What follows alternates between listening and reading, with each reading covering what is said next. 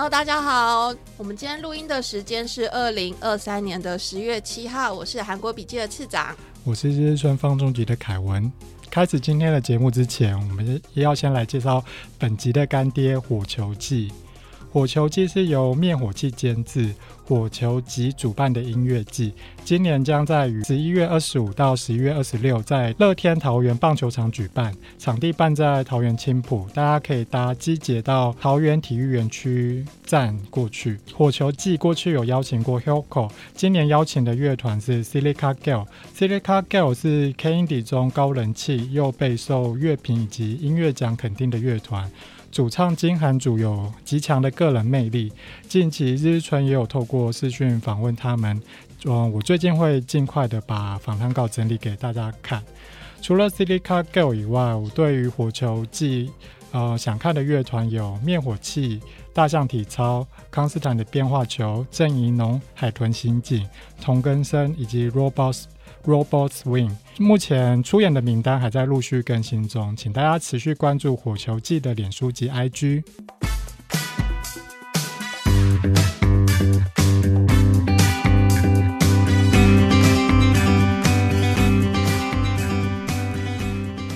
哇，我们今天真的很荣幸，我们邀请了一位神秘的嘉宾，是呃，让我们来欢迎今天邀请的林佑义老师。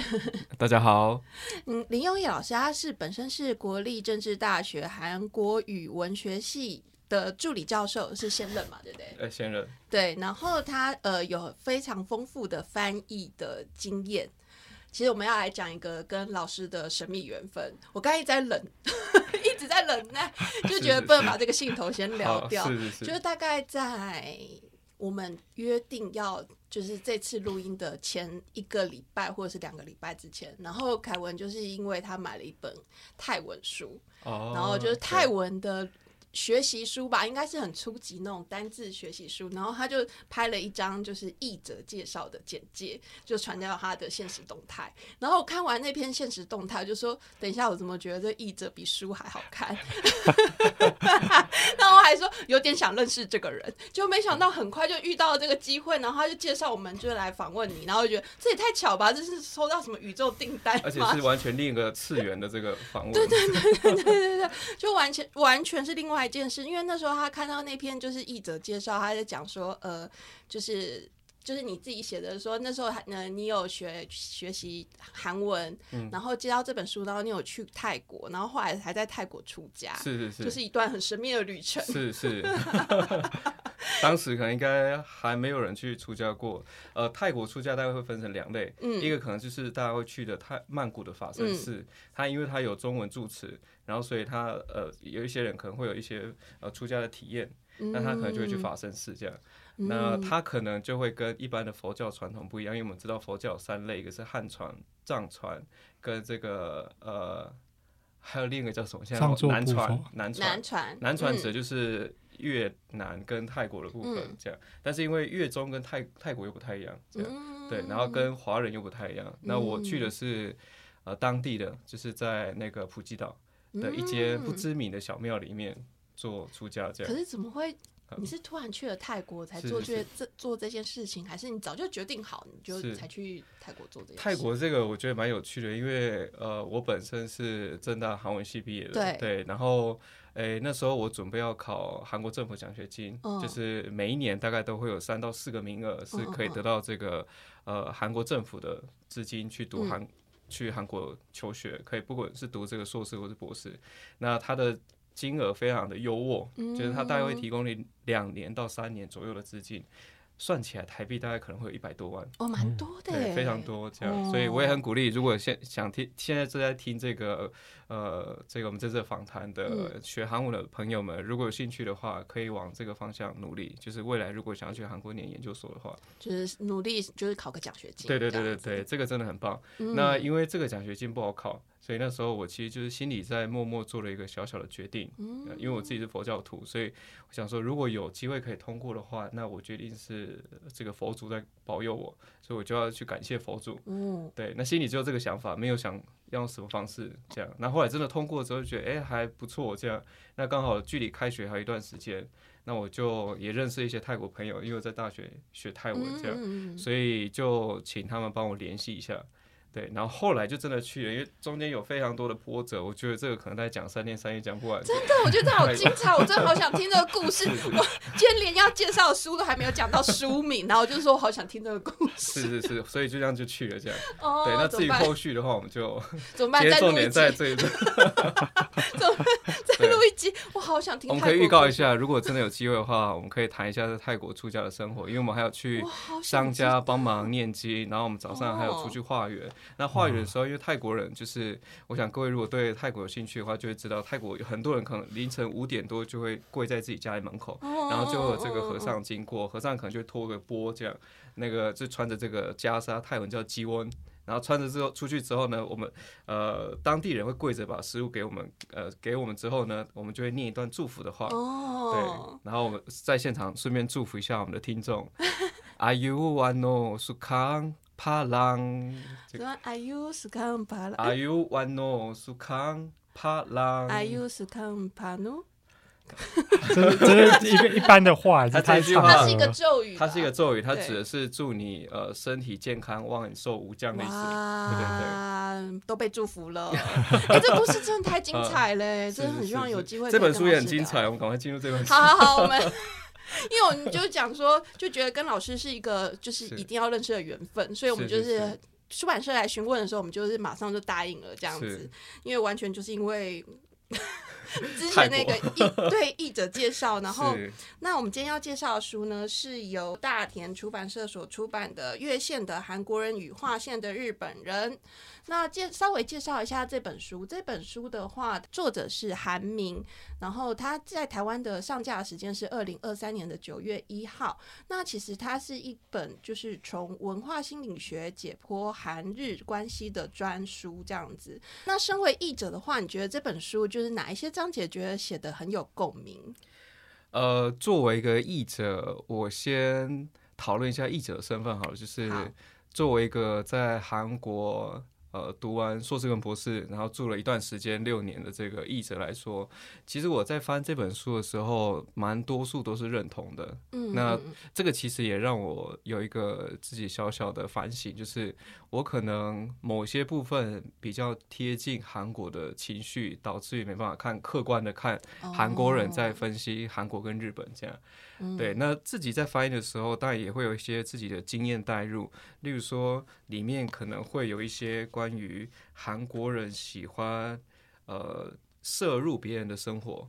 踏入别人生活领域的部分，嗯嗯嗯嗯嗯嗯嗯那这个部分呢，我其实自己感受蛮深的，是因为呃呃，我们可能一般对于韩国的一个这个迷失，会认为他有很严重的这个上下阶级的问题。嗯，那台湾人最讨厌这个人，就是台湾是一个比较倾向自由、比较个人的这个这这个社会气氛。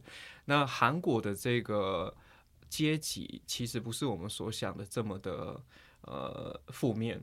嗯因为他的阶级比较像是长辈，呃，你要听长辈的话，但是长辈有责任跟义务去照顾你，哦，所以它是一个互相的过程。嗯嗯嗯，所以我记得我在台湾在念大学的时候，我们可能跟呃学长姐出去吃饭，除非是家具，可能大家一起出钱的情况下就不用付钱。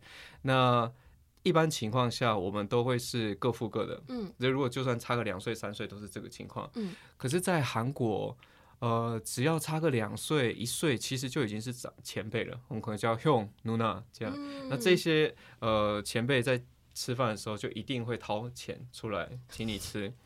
那这个他其实不是希望你对他做什么东西，嗯而是因为他认为他身为长辈有这样的责任。要照顾你，对，那所以我心里其实一直蛮过意不去，所以我有一次在这个就饭后之后，我就跟这个前辈说，每次都让你们请客，不好意思。他们说，呃，你只要记得，你以后也会是长辈，你把这个这个照顾晚辈的心拿去照顾另外一个人就好了。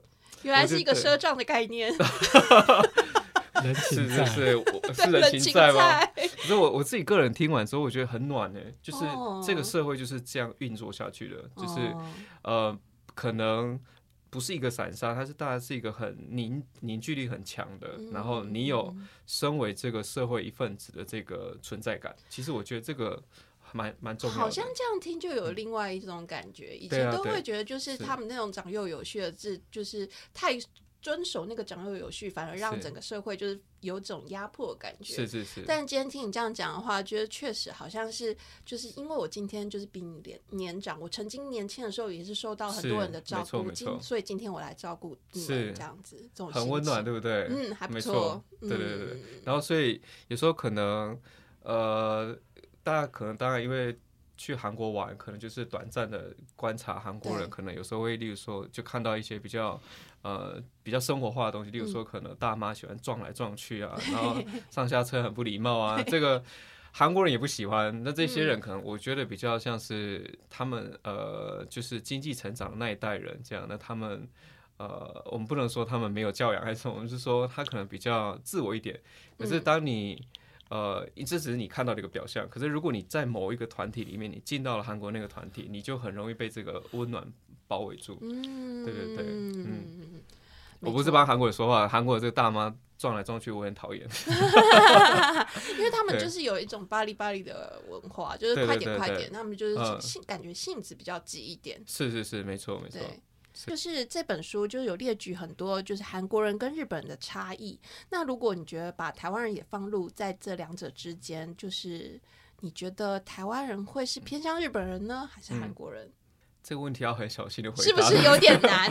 我会不会因为回答完之后，你的粉丝数就往下降？其实不会啦，我自己觉得，我先讲我自己。好好，没问题。就因为他这本书就叫做《越线的韩国人跟划线的日本人》，所以我们才会做这样的提问嘛。是，那就是呃，我一开始看到的时候就觉得台湾人似乎是有点在线上。嗯，是。对啊，在线上。对。Online online 那个意思，对 online，你指的是说他台湾人站在线上，但是他很容易游移的这个线上面。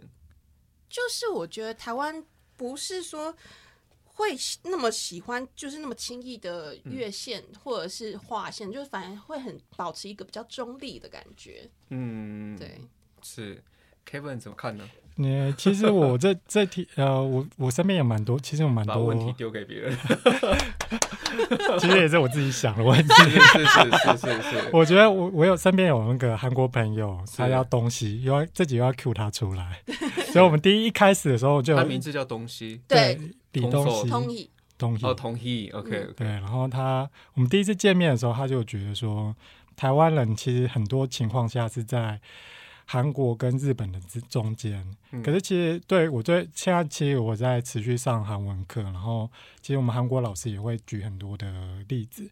我觉得大部分台湾，我觉得很多时候其实台湾人会偏向日本人一点点。我觉得是比较像是台湾人在，应该是有一个 YouTube 讲过，台湾人很喜欢 cosplay 日本人。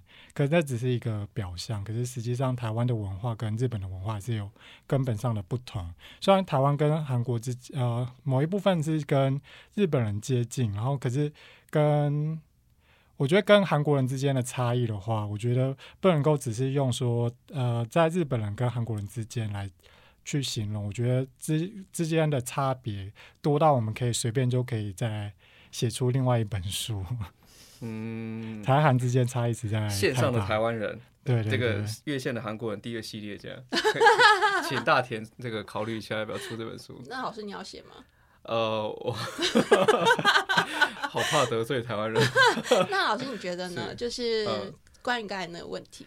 呃，我觉得这个问题确实很难用一个主题来概括，因为台湾本身就不是一个主体，就是这个主体是指说。呃，我们现在在讲韩国的时候，它会有个韩民主的概念。对。我们在讲日本的时候，它会有个大和民主的概念。对。可是台湾本身就是一个复合的国家，嗯，它是一个多元文化的国家。嗯。就是当我们在讲某个文化的时候，它没办法拿来代指所有的台湾，或者是我们没办法从，例如说原住民文化，我们它当然就跟后来入侵台湾的这些呃这个汉人文化是不一样的。那我自己觉得。没办法有一个固定的概念来说，所以甚至是您刚刚提到那个线上的台湾人，我都会觉得这个线不是一个固定的线，嗯，就是这个线其实是游移的，就是你没有任何一个这个这个界限。那只是说我们现在会比较容易，呃偏向日本人一点，应该会我我个人觉得，那是因为台湾人觉得日本的这种礼貌是让台湾人觉得很舒服的，嗯，所以我们会呃，当我们在很多人就讲台韩国跟日本，在读者还没有读过这本书之后，可能一开始会比较表象的。根据他们的旅游经验来看，说哦，日本人很有很很有礼貌，那韩国人很没有礼貌。可是这件事情，其实，在书里面有解答。韩日本人会有一个见钱跟本因的这个概念。对，那见钱就是指你可能在人面前，你要表现出另一个面孔，但是在你的本因内心可能不是这个东西。所以，呃。有有些日本人就会开玩笑说，如果你哪一天，如果丈夫哪一天没有工作，就丈夫每天上班下班，老婆都会到门口去迎接。那如果有一天来这个老公如果失业的话，老婆的选择会是立刻离婚，他可能会立刻去找另外一个人。我吓到，真假？然后还有个还有个在开玩笑，不是这不是一个全部的统计这样。然后其实也有相关的新闻是指，呃，很多日本上班族。退休之后，老婆就选择离婚了。哦，嗯，这个情况其实就是他们从见钱回到了本因。那所以，呃，不知道就是两位有没有跟日本人做过朋友，或是其他的这个经验？如果跟日本人做朋友的话，你其实不太容易被邀请到他的家里去。他的家是他的县里面的地方，是他神圣的空间，是没有人就是这个晋级的巨人。那个城内的那个概念，这样，所以那是他最舒服的一个地方。对，那这个线里面假设有家人的话，那这个家人他的线就会推到他自己的房间了。哦，对他可能不是，可能对家人也不一定真的是他的本因。嗯，对。可是韩国可能不一样，韩国是他有什么样的想法，他可能就会直接说出来。他可能会很直接的告诉你说，他不想要这样。当然，可能很多人会说，那明明就有上下阶级概念，那对长辈不是不能说这种话吗？可以啊，如果你对无理的长辈，你可以不要理他，这个没有什么问题啊。就是你即使在那个环境里面，不是说他是长辈，所以他你就永远受制于他，不是的，对。如果这样生活太辛苦了。嗯，韩国人确实好像是说话比较直接一点。我这边好像补充一下，我觉得我之前就是去韩国玩的时候，我也是住在韩国朋友家。是。然后他们那个穷的文化，就是跟台湾人的人情味是不一样的概念。嗯。他就是会从头早上到晚上就把你喂养的很好，他会一直问你饿不饿，你想要吃什么。是。好，可是有时候我就觉得，我身为台湾人，我就。不好意思，就有不好意思的那种概概念，然后我不好意思讲说我喜欢，我想要吃什么东西。嗯，这时候使用的文法就是，嗯，get 嘞。就是 我不是，就是想说我不是我的本意，可是人家都说那个东西很有名，所以是不是可以去吃吃看？可是心里想说，我就是很想吃韩牛，很想要吃烤白带鱼。然后他们就呃，我的韩国那个朋友，他就是比较知道台湾人这样的表达方式，所以他就很仔细的，就是一再的去问问我说：“哦，你想吃吗？那你嗯想要吃什么？然后为什么想吃？”他就去确认我的，一再确认我的意图，这样子。嗯，对。所以呃，就刚再继续延续到台湾那个问题的话。呃，因为台湾有我们刚刚讲到殖民的关系，所以我们真的是偏向日本比较多。那我自己个人觉得啦，就是这个可能是一个比较严肃的话题，就是我们因为真的被殖民了一段时间，所以我们也喜欢了日本的这个相处的方式，所以我们可能会希望就是一直延续下去这样。可是这个是一个我们没有脱离呃殖民的这个阴影的一个不太好的这个现象。我觉得就是我们可能未来。当台湾要，台湾毕竟是一个有这个主体性的，我们就是开始要建立自己的主体性的同时，我们其实就要开始反省过去的一些历史事件，然后做一些更客观的这个分析，或者是反省，我们才有可能更客观的呃定位自己在东亚这个地区可能是一个什么样的角色。对。因为我就是呃，最近可能会要想要做一个关于甲午战争的哦，是。因为我觉得讲到台台湾跟韩国的关系，我觉得都一定要回到就是这个位置这样子，然后就是大家就可以再深刻了解一下，说为什么就是近代台湾跟韩国关系其实有一种命运的捆绑的相遇的感觉这样子。那到底是我们就是。呃，我觉得台湾跟韩国之间的情绪也很复杂，尤其是近年，就是可能从。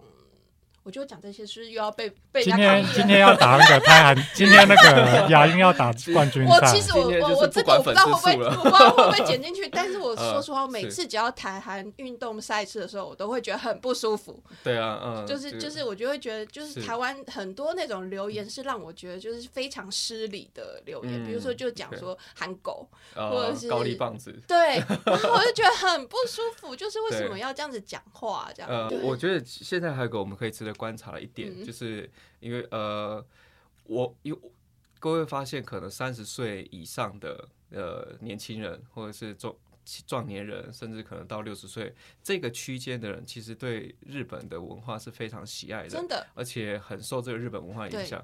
可是我们现在要注意一件事情，就是韩国文化在很早就已经进到台湾来了。我们在小时候看的，一九九九年的火花，对，然后还有之后开始出现秘密甜心派，这其实就是从韩国过来的是什么？就是然后他是还哎还朵朵小雨的那一种，对对对，类似那种心理鸡汤，就有人家里很可怜，但是后来他奋发图强这种故事。哦，然后我们可能都不知道这些元素，这样哦，那其实都是韩国进来的。所以现在如果你问大学生，就是他们对于韩团，他们已经开始从小到大就是受到那种韩团有几个人啊，谁是谁谁这种，嗯他们理解的非常清楚。可是当你问他日本文化的时候，他们已经开始处于一种模糊的状态了。哦，所以我觉得现在的二十到三十四代是很值得期待，而且我觉得未来当他们开始进入，因为现在的二十十多岁到二十多岁，他们的生活是处在韩国气氛下的韩流气氛下的，但他们还没有进入所谓的内容产制的这一群人。就我们现在看到，可能内容产值是三十多岁这一群人这样，可是这些小朋友未来长大之后，你会发现一定会出现一个翻翻天覆地的一个转变，就是他可能会出现日本跟韩国文化的一个严重的这个磨合期。但是对再再下再往后十年，你知道会看到哪一代吗？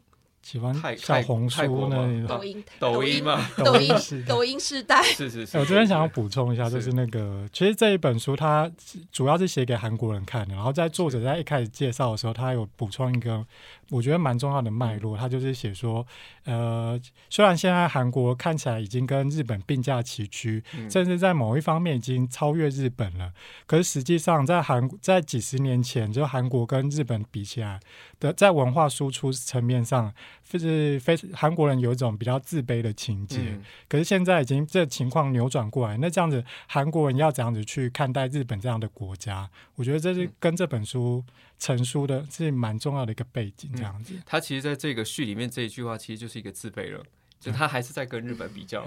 对，就我们很难，这这本书真的台湾人看起来有时候会觉得就一直翻白眼这样。比如说，我觉得像那是个韩国的爱爱国毒药跟日本的爱国毒药，是是是，对，对。爱国毒药这个，其实我本来今天想谈，是因为台湾也要小心这个爱国毒药。我也觉得，其对实那时候我看到这个字的时候，我就想说，啊，每个国家爱国都是毒药啊，嗯，呃他可能我觉得台湾要讲，应该变成就那种大内宣。对，对，就是当然，爱国毒药比较像是韩国的爱国毒药跟日本的爱国毒药，我觉得又不太一样。就韩国是一个经历过很多呃内忧外患的一个国家，例如说，他可能一五九二年到一五九八年有这个人臣倭乱，就是丰臣秀吉带兵打进来，然后他们过了非常辛苦的这个水深火热的日子。呃，在京都，如果各位有兴趣的话，在那个丰丰国神社的前面，嗯。呃，有一个这个鹅冢，就是耳朵的耳，然后木的这个种，这个种其实是丰臣秀吉在一五九七年第二次全部耳朵吗？鼻子，全部鼻子，所以他们到了这个朝鲜半岛之后呢，只要看到人，他头砍下来，当然是带回去太重了嘛，就砍鼻子，所以把鼻子这样全部砍走之后呢，回到这个这个跟这个丰臣秀吉报告说我有这些战绩，这样，所以如果在生生活在十六世纪末那群人呢，就会看到路上很多人是没有鼻子的。好可怕。那这韩国就是在这方面，其实对于日本已经有一个这个内心的一个这个疙瘩，就是在历史上有这件这个被被入侵的这个过程。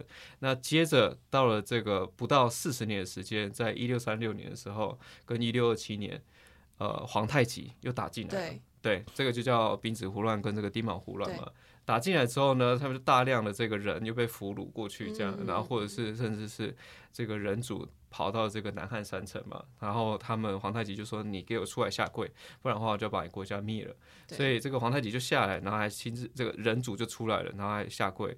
下跪这件事还没有结束，他还要求这个韩国写一篇写一个碑，立个碑，然后要写汉文跟满文，然后上面要歌颂皇太极入侵朝鲜，好棒棒。所以这个是各位有兴趣去这个韩国的这个乐天百货的时候，在禅寺，禅寺的乐天百货，对，禅寺旁边有一个这个湖水，石川湖，对对对，OK，我们可能就会去看那个呃樱花。对，就那个湖，樱花很有名。对，但是这个湖旁边就有这个碑。石春武这个，反正如果呃听众朋友有兴趣的话，到这个地方可以去看山田渡碑。哦，那这个是韩国对日本有一个内心一个疙瘩的出现，跟对中国疙瘩的出现。嗯，那到了近代之后。又有这个日本又入侵这个朝鲜嘛？对。那这次的入侵其实是造成大规模的破坏，嗯，还有文物的大量的被这个转移到日本去。所以像就是我们在研究这个呃东亚的这个文献的时候，我们很多时候要去日本看朝鲜的文献，对。然后甚至是我们要去哈佛的燕京大学去看朝鲜的文献，因为这个是呃有一个很重要的这个东亚的研究。专家在呃民国初年的时候，他叫滕总林，那他在台湾也教过书，然后他也在这个这个朝鲜也教过书。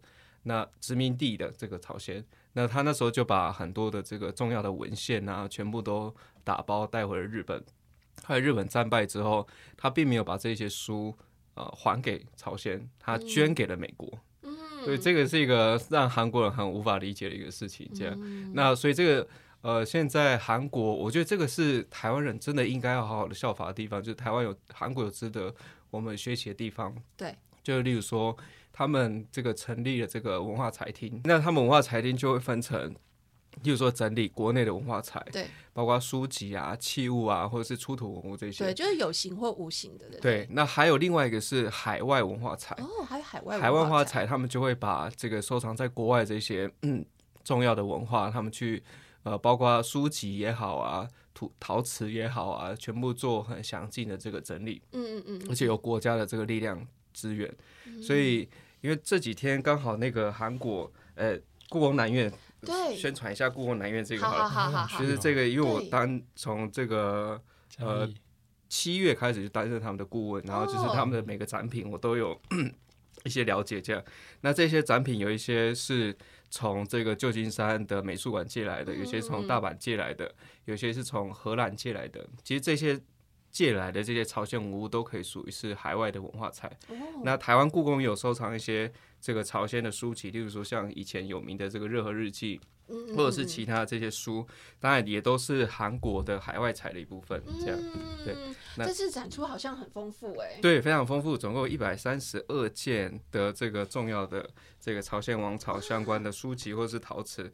我想如果有兴趣的话，大家一定可以去看一下。它在呃十月六号开始到一月一号。对，大概有两个半月的时间，可以抽空去看一下。真的，真的，这个真的很棒。嗯，而且它就是这个月都是就是韩国文化季的活动。对对对，然后也可以配合一些他们有一些相关的演讲啊，我觉得都都不错。对，那这是一个小小的延伸。所以，如果我们这个回到韩国跟日本的这个，或是跟跟东亚的这个关系的话，其实整要从整个历史上面来看。嗯，然后他们的。教科书上面也一定会讲这个历史，就是被日侵、日本入侵啊，两次入侵，还有这个中国的关系都会讲进去。对，那我觉得台湾的教科书也开始有一些很棒的转变，是我们可能以前读的都是很多跟中国元素比较多的，但现在台湾的比例越来越多，我觉得这是个很好的事情。那呃，也许台湾的内容越来越多，那我们就要。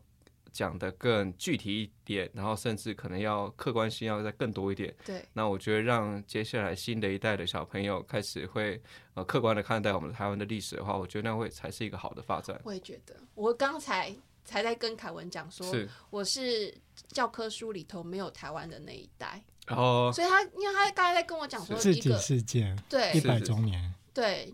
治警事件一百周年，然后我就说哪个置 哪个警，呃，是就是我是听都没听过，就身为一个台湾人，我却对台湾历史是超级不熟的那一代，所对以我对我们来说，那时候学的全部都是关于中国上面发生的事情，错没错这样子。对我觉得其实台这台湾的状况是等于是，我觉得国民党来台等于是二次殖民，所以我们一直还没有办法建立我们自己的主体。所以我跟嗯韩国人交、交流的时候，他们讲一句话，我都觉得很羡慕。他们会说“乌利那拉”，嗯，可是我觉得我们没办法用任何中很类似的字在讲我们自己，指称自己。嗯，对啊，就是就留学的时候有一些不好的经验，就是怎么说？就是会。这些对岸的这些呃哦留学生可能会有一些不太合理，或是不太一些逾矩的行为，这样这个是呃，我想很多留学生在国外都会遇到这个问题，而且我我真的很推荐这位各位就是有兴趣的话，就是一定要趁年轻，可能出国。呃，也许短期的这个打工度假也好啊，或者是出国留学也好，因为真的会看从出国这件事情，把自己放到异乡，才会回来反省自己是谁。我我觉得这蛮有道理的。对对对，然后当然你可能也会遇到一些呃不合理的一些对待啊。那透过这个对待，它是一个很好的激发，就是让我们开始想我们要怎么样更圆滑一点。因为如果我们放大到台湾的国际处境来看，台湾其实是一直处在一个圆滑的状态。就台湾真的没办法，因为台湾不被多数的国家认为是国家，尽管我们自己认为嗯我们是国家这样，所以我们就会有一个很弹性的调整。对，所以这个就像您刚刚说的，台湾是一个线上的国家，但这个线是很有很摆荡的线，对对对对，很摆荡的线，哦它没有个固定的线。嗯嗯嗯嗯嗯嗯嗯，对就像走钢丝的人在走的那条线。对，走钢索，台湾对它就是一个走钢索的国际关系。嗯，对，嗯，说到这个，我觉得还蛮好，就是住在韩国当地的话，就那是就跟我们去旅游观光的体验会呃是完全不一样的。嗯、是是是，那你就会看到各式各样的，就是所谓什么样子的人的文化体验。其实我觉得人本来就不能是来呃用来说哦，因为他是什么人，所以他这样。其实我相信嗯是每个国家什么样的人都有，对对，嗯只是说他们会有一个呃大大方向的一个民族的。能能说民族吗？嗯，就是可能他们这些韩国人，他们可能会选择怎么样做，然后日本人会选择怎么样做。就是如果按这个比较来说，嗯，民族情感是，所以这本书它有一个一个章节是在讲这个反日的原因跟嫌韩的原因，他在讲嗯韩国为什么会讨厌日本，跟日本为什么会讨厌韩国。嗯那这里面就有牵涉到很多呃近代的这个日本瞧不起韩国的一些事件啊，然后呃这个其实我觉得看起来民族情感蛮重的，就是韩国嗯。这个作家作者似乎是要透过这样的情况来激起。呃，韩国人的对这本书的认同，这样，但这个部分看了台湾人可能会觉得没有什么太大的这个共鸣，这当然真的是没问题，没没办法，对，嗯。那。台湾台湾毕竟没有像韩国经历过这么这么痛苦的这个过去，这样。对，所以我们现在听起来觉得，也许会觉得这个很遥远，因为我可能没有经过这个事情。可是，呃，这个韩国即使日本战败之后，把这个主主权还给韩国，韩国依然没有从此进入了一个呃快速的发展。因为它又面临到了共产主义跟自由主义的竞争，在韩半岛，所以导致于它分裂为北韩跟南韩。那这个北韩跟南韩中间这条线，其实它本来不是固定的，因为北韩一直打下来，跟南韩在美军的帮助下一直往上推进，这样，所以它就造成了一个流离失所的情况。所以呃，在之前，也许在我记得是李明博还是更早之前的总统，都有在呃推动这个南北相会的这个家族相会的这样的活动，所以你就会看到南北相会的人，他每次见面的时候一定哭，这个是呃。我们可以带入个情境，就是你可能跟一个你的哥哥姐姐或者你的弟弟妹妹关系非常好，小时候可能是玩在一起的。某一天，你可能因为军人来了，然后呢，你可能只是选择你躲在家里，然后有一你可能你妹妹没有躲在家里，她被抓走了，那从此这一别就是五十年，对，就分隔两对，然后就分隔两地之后，每一次的见面都要必须在长久的这个漫长的南北政治的这个讨论之下，才有好不容易见到可能半天的时间。对，这是一个我觉得如果我们没有生住在韩国过，我们可能很难理解那个情绪。嗯，而且这个的这个南北分裂，实际上就是从日本的入侵朝鲜开始的。日本如果没有入侵朝鲜，朝鲜就不会进入这个这个殖民，殖民之后他们就不会有这个就大量的被破坏啊、文物的毁损啊等等的。那接下来他们到了这个好不容易解放之后，他们再回来要要开始要发展的时候。那他们力量还不够，所以才会导致于这个又有这个自由主义跟这个共产主义在这个地方的这个角逐，所以我觉得其实很很很难过，就是因为我自己去了韩国，然后也接触过很多韩国这个历史事件啊也好，或者是近代史的事件，真的会很难过。就是台湾人在批评韩国的同时，其实是我们是一种置身事外的、袖手旁观的一个态度去看待韩国很痛苦的这个历史经验。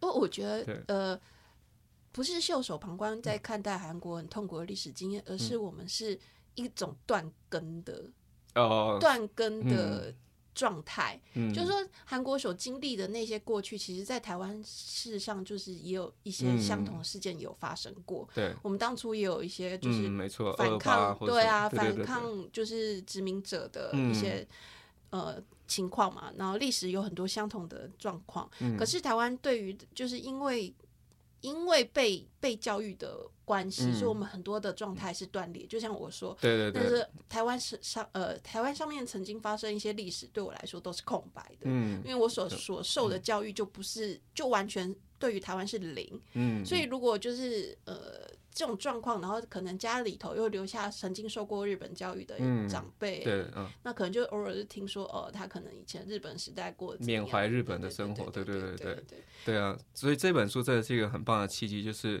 我们在看韩国怎么样思考日本人的同时，我们可以去思考，呃，我们是不是太长久以来都接受日本相关的讯息，而习惯了这种叙事的手法，但是我们很难去去接受。韩国反过来韩国去谈日本，那这个不舒服一定会有的。台湾对台湾来说，这个不舒服一定会有，但这个舒服不舒服，如果我们愿意去承受它，那对于我们来说，它就是一个很好的契机。这个契机不是不仅是让我们认识韩国跟日本，更重要的是让我们去思考台湾。会是什么？就像市长您刚提出来的，台湾到底是什么？台湾如果用线来比喻台湾的话，台湾会跟这条线是什么关系？对，在线上吗？online 吗？还是说我们在线下？还是说呃，这个它可有各种可能，对不对？或者是我们是被线包住的，或是我们从来就跟线没有关系，等等的，我觉得各种情况都有可能。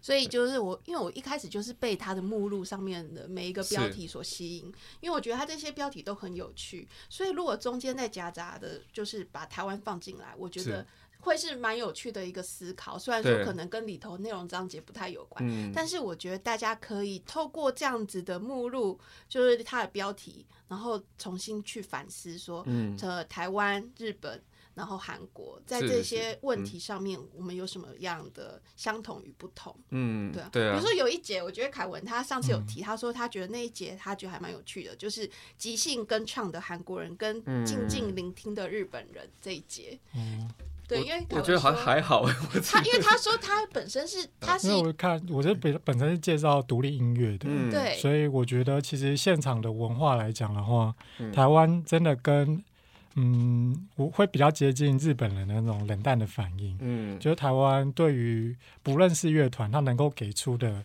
热情可能就是五分、十分，嗯没办法再多了。可是韩国人就就算对于不认识的乐团，他至少可以给出三十分、四十分的热情。然然后我记得之前在韩国也很多那种看团的经验，就是有时候嗯他只是中间串场的时候在放的音乐，他们嗯可以唱。然后我当时候在韩国是二零一七年的时候，那时候很流行的一首歌叫做《求你》。引嗯中性的，就是我只要在吃饭，我就觉得每一小时就一定可以听到那一首歌，嗯。然后有时候还会听到直接韩国人直接边在那种书籍的时候就直接唱起来，嗯。对，我就觉得这种东台湾这种台湾文化是不会有嗯 不会有这样子的即兴跟唱以及对于不认识乐团那么热情的文化是，这嗯差异是蛮蛮明显的。嗯，对，没错。刚刚讲到睡酒酒酒馆喝酒对这件事情，呃，韩国人因为他有一个这个这个悠久的一个传统，就是他们很喜欢一群人聚在一起享乐这件事情。所以，如果你们看到韩国，就是比如说赏花或者是赏枫的这个季节。上山的话，就会看到很多韩国人坐在一起，他们其实背包里面装的都是酒啊，就是就是泡菜啊等等的小菜。我有在看公园看过禁止饮酒，哎，真的吗？看棒就是在韩国公园就写禁止饮酒，那就表示这个行为实在太泛滥了。对，然后他们就会，你看他们还自己带那个坐垫，所以到了山上的时候，他们就给它铺开，然后一群人开始喝酒，喝一喝喝到兴头上的时候，有人就会起来跳舞，在唱歌。那这个跳舞它本身叫 o g e t r u m 就是这个。肩膀舞，对对对，大家会这样这样这样跳，对对对对对。这个 Orchestra 其实就是很久源源自于这个韩国的这个一般传统的表演里面都会有，像潘索里啊，或者是其他的表演。潘索里最有趣的地方就是潘索里不会只有一个唱的人跟打鼓的人，这这样子是无法成为潘索里的。潘索里一定要有现场的人在。演唱者唱的同时，对，他们要练哦西鼓，对，说他这样，这个才会成为一个完美的一个潘索里，对对对对对，但日本的话，好像会比较以一种就是，有我对日本这个传统这个歌舞了解并不是这样，但是就像刚刚 Kevin 说的，在听演唱会的时候，确实会有这个这个情况，就是他的这个投入度啊，或者他的热情没有很明显的这个彰彰显出来，对对对。嗯，但还会有例外，当然会有例外，不是说全部日本都这样，或者说全部的日本演唱会都这样。对对对对对对对对对。但是因为身为台湾观众，说实话，我也是一种冷淡型的观众。是。常常就觉得，要是有椅子的话，我也想坐下来。对，然后听他在讲，就是韩国，他去看韩国表演的状况的时候，觉得哦，听起来很很嗨耶，就是完全不太一样。台湾的最近不是蛮流行脱口秀的吗？是不是现场气氛我看都还不错啊？你反我反而我觉得脱口秀又是另外一件另外一种就是文化的习俗的感觉，嗯嗯，因为台湾早期也都有从中国过来相声嘛。啊是是，对啊，那如果台湾的脉络可能就瓜乙嘛，会早一点，是这样吗？就野台戏再早一点，布袋戏、野台戏，是是是，对啊，这有点复杂，我们讲到哪里去了？看表演，看表演，对对对。那我们剩最后十分钟，那就是老师你再帮我们整整体来再介绍一次这本书好了。嗯。呃，只有十分钟可以介绍吗？我希望有，对对对对。呃，这本书我接到这本书的翻译的，一起要一起合作这个这个提案的时候，对对对。然后大概是去年六月多的时候，对六七月，然后那时候就呃，我第一次听到这个大连的总编是培元总编，对，他说要翻这本书的时候，他们在谈这本书，我就觉得哇，这本书很棒，他应该会是一个。很重要的书，这样。那后来我看了这本书的时候，确实也觉得它真的非常棒，内容非常好。这个好的原因不一定是我们可以从这个书里面直接接受到可可立刻可以使使用的这个讯息，对，而是这本书可能会刺激。不管是正面刺激或是负面刺激，我们一定会有一些脑袋开始动起来，皮质醇会受到刺激，我们脑袋开始动起来。我觉得这就是一个很好的书，对。那所以我就那时候就自主动请缨，说我我愿意翻这本书，这样。所以那时候就翻了。那翻的过程当中，当然也呃也。其实很享受这本书翻译的过程，是因为比较忙，所以后来又拖一拖，这样一拖再拖，所以最终到今年才出版这样。但是这本书韩国其实也很有兴趣，韩国在去年呃今年三月的时候就已经出了这本书的日文版，所以也代表说。韩国其实也很想要了解这个，呃，日本也很想要了解韩国是怎么样看待他们这个国家的。对，那我觉得很很高兴的是，一本书在它先有韩文出版，接着日文翻译，接下来又有中文翻译了，所以接下来这三国的人，呃，加上第四个国家中国好了，那它就可以成为一个东亚的这个呃我们一这个圈子里面的人在思考。呃，彼此的关系是一个很重要的契机，对，所以呃，站在这样的立场下去读这本书的时候，至少我们就会摆脱台湾人的这个主的这个立场去看。呃，韩国跟日本，我们应该从东亚的立场来看这本书的话，那就是一个很棒的一个教材。蛮好的，对啊。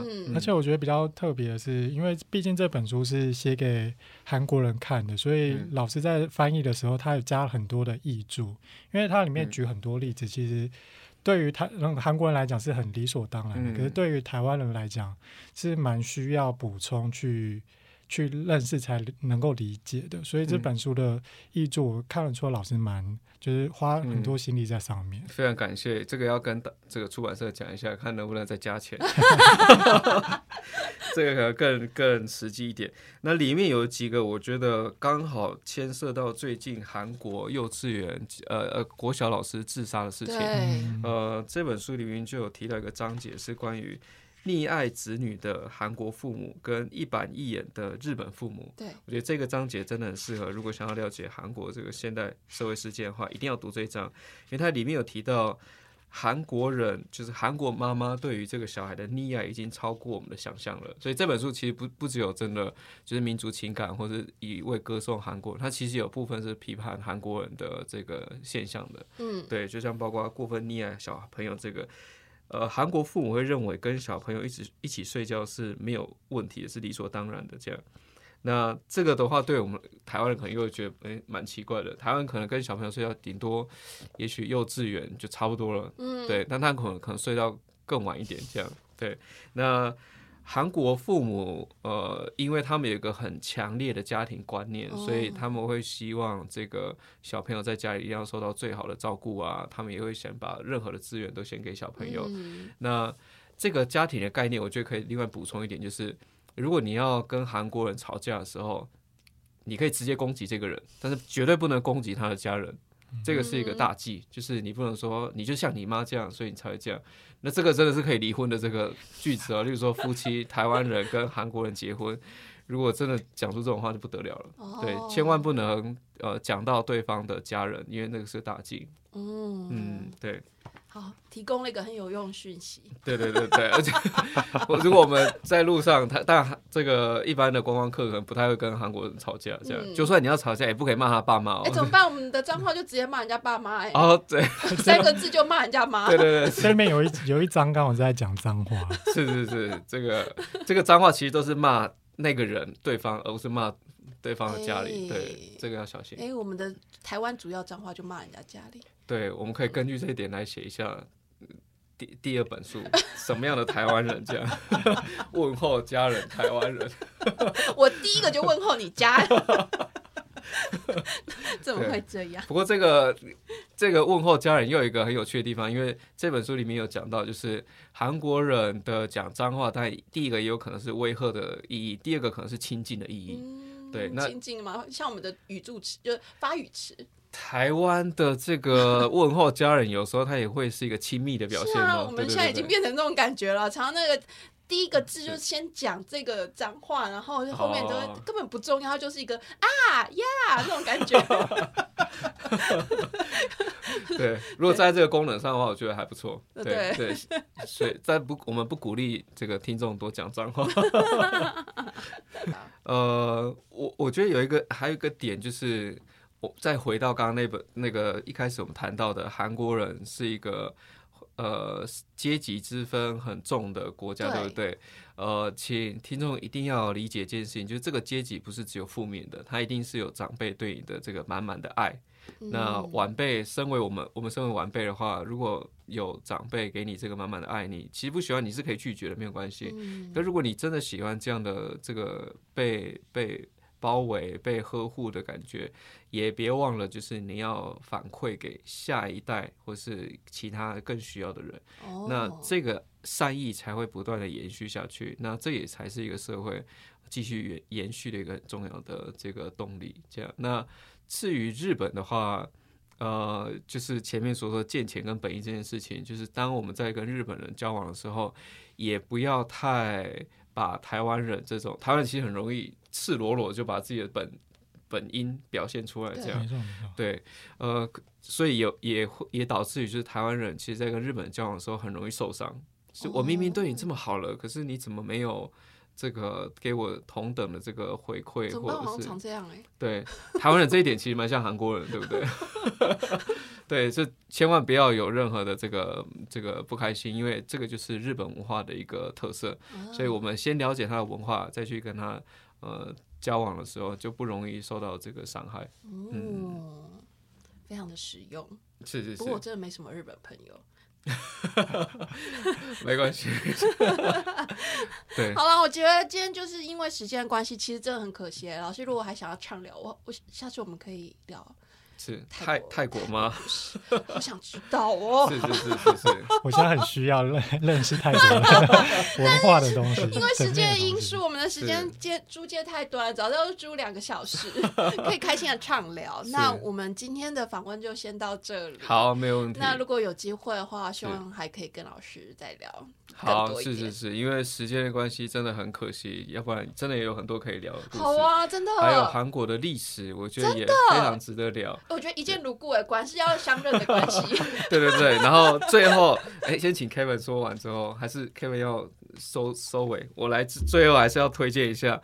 故宫南院最近有朝鲜王朝与清宫艺术交汇的特展，十月六号到一月一号，那中间也会搭配一些呃小小的活动或是相关的演讲，各位可以呃就是抓着这个刚好有演讲机会再去韩再去故宫南院参观也没有问题。那除了故宫南院除了这个特展之外，也有其他常设展也非常棒。故宫台湾的呃，这个故宫北院的国宝啊，或者是东亚的这些织品艺术啊，或者是这些书法这个作品啊，现在都有在南院有展览，就很推荐各位利用这个呃假日的时间去南院走走。嗯，是好。那我们今天介绍的就是越线的韩国人跟划线日本人，邀请的是林佑义老师。谢谢老师今天的参加，谢谢谢谢。那我们就下次见喽，拜拜拜拜拜拜。